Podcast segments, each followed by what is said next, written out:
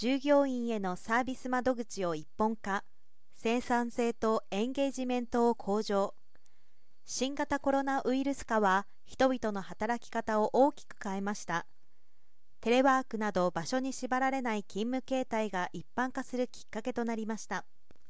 COVID-19 のパンデミック以降業務効率化が進んだ。その一方で遠隔のため従業員同士のコミュニケーションが大幅に減少し従業員と企業とつながりも希薄になっています。事実そう感じている人の割合は46%にも及びます。従業員エンゲージメントに影響が及ぶケースも散見されます。企業が優秀な人材を引き止めつつ従業員とのつながりを向上させるには顧客向けの最高品質のサービス体験を従業員にも提供していく必要があるということです。 Salesforce Japan は6月28日 Employee Service を提供開始した。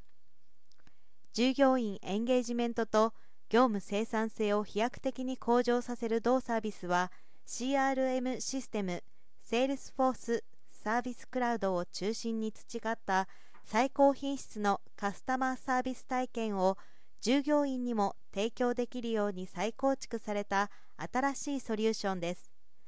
これを利用する企業は従業員向けの情報を一元的に集約しいつどこからでもスピーディーに質の高い従業員体験を提供することが可能になります。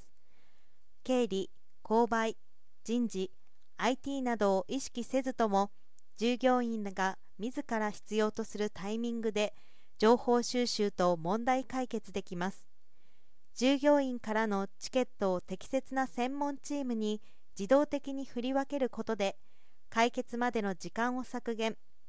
従業員満足度が高くなると顧客満足度も高くなる。成長企業のエグゼクティブ89%がその投資に同意。